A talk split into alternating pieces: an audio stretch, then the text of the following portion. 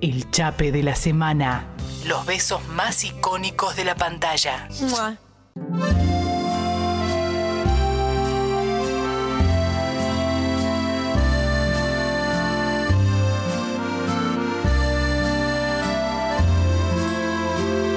Chape, chape. Besito, besito.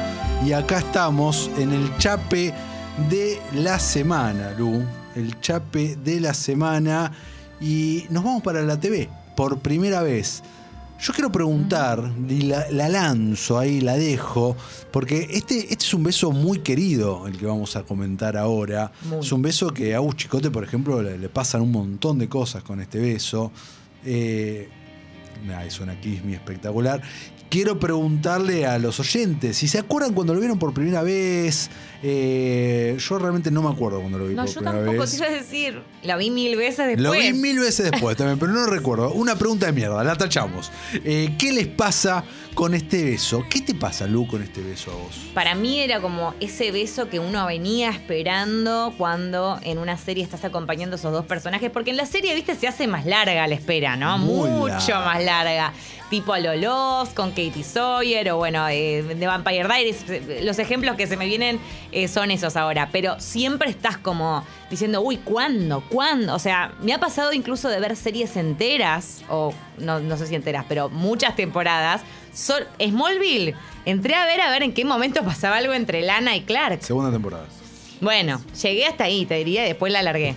Bueno, pero, pero, me hizo. Muy parecido con esto, porque estamos Sí. hablando del icónico primer beso entre Ross y Rachel que llega en el capítulo número 7 de la segunda temporada. Segunda temporada. Recordemos que la serie, que Friends, que tanta risa nos ha dado, tanta felicidad, tantas frases, anécdotas, etcétera, arranca el primer capítulo con Rachel eh, que dejó a su novio en el altar, ¿no? Y Ross se reencuentra con ella y luego nos enteramos de que él había estado enamorado toda su secundaria y todas las historias, bla, bla, bla. Rachel luego conoce a Paolo, el italiano. Eh, Ross... eh, Lo odiaba el italiano. Lo odiábamos todos, lo odiábamos todos.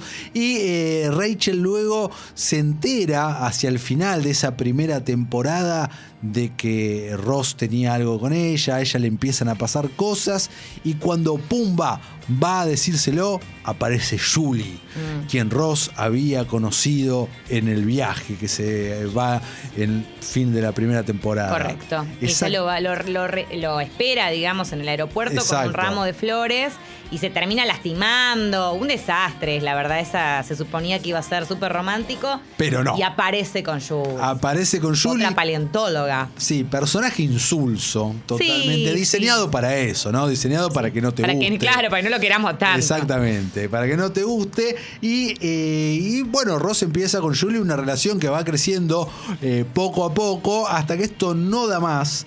En el capítulo 7, el capítulo 7 de esta segunda temporada, emitido el 9 de noviembre de 1995. Agustina Chicote estaba naciendo más o menos en ese momento. ¿Cuándo naciste, Agus?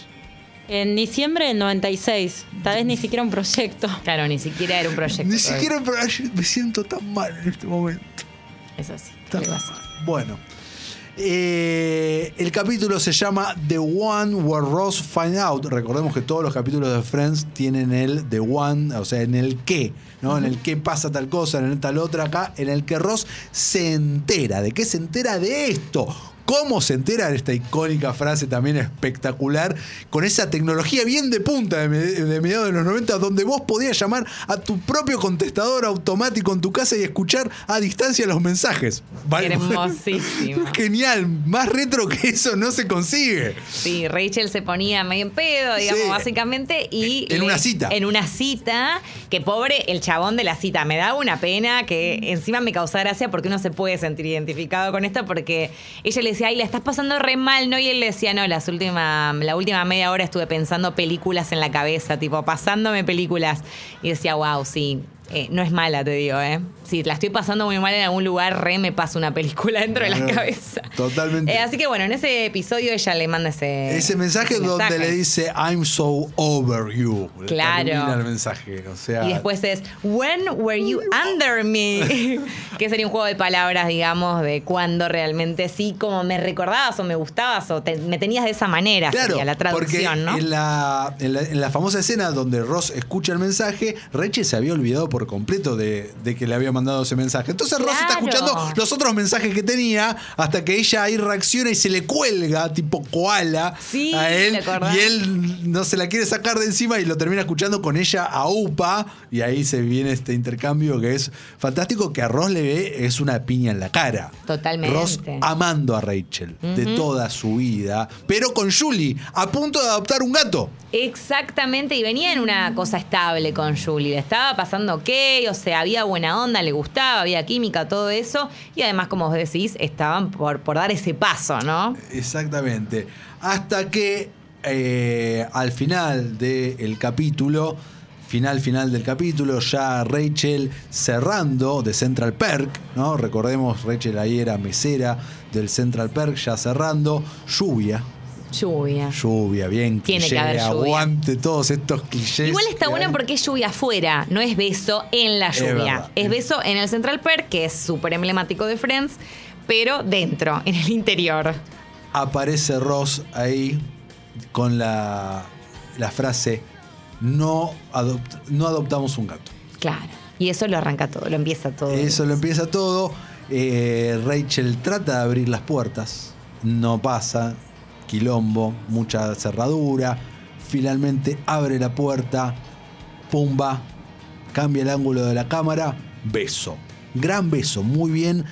Me estuve buscando, no encontré data, por lo menos no está en internet y la busqué un rato de cómo se filmó ese beso, ¿no? Que quise encontrar ahí algún datito de cuántas tomas hubo, si fue coreografiado, si no, cómo fue que dijo el director. No, no hay data en internet de, eso. Lo lamento muchísimo porque me hubiese gustado saber, pero no hay. Lo cierto es que es un gran chape el que tienen en ese momento. Que te cuento, Lu, que en el año 2008, nada más ni nada menos que la Academia de, eh, de Artes Televisivas, de Artes y Ciencias Televisivas, eh, los que son los que dan los semis, eligieron a esta escena en el puesto número uno de los momentos más memorables de la televisión. Mirá. ¿Y el 2 lo sabemos? No. ¿El 2 o el 3? Ok. Perdón. El 1 es ese. Este es el puesto número uno. Y la verdad que es realmente un momento icónico que está súper bien logrado y siempre, digamos, con ese. Bueno, con la, con la comedia, digamos, de fondo, que no nos olvidemos que estamos ante una sitcom, entonces está buenísimo que, tal como mencionabas antes, ella no puede abrir la puerta y eso se convierte como en el gag previo a que digamos que ambos se entreguen en un tierno y dulce beso que después como mencionábamos al principio del programa va a ser retomado por los amigos desde los distintos puntos de vista, ¿no? Las chicas y los chicos diciendo cómo lo vivió cada uno en sus palabras. Mientras se besan suena una canción que es la misma, que es la misma que suena cuando ellos eh, tienen el, break luego, de Morning After, y es la misma que suena cuando se besan en el último capítulo. En el último capítulo, eh, que homenajea en parte también a este. Eh, ahí estamos, estamos escuchando. Como dato te digo, porque como vos bien dijiste recién, lo que empieza todo es no adoptamos el gato. David Schwimmer en la vida real es alérgico a los gatos. Ajá. Da- dato. Dato. Hashtag dato. Otro motivo por el que no adoptarían el gato en realidad. Ot- Exactamente, pero bueno, eh, Ross parece que no es alérgico. Ok. Eh, así que eso por un lado. Eh, por otro lado, hay una escena eliminada, una de las escenas eliminadas, donde Ross está con Julie en un pet shop viendo gatos. Da- no sé si lo viste eso.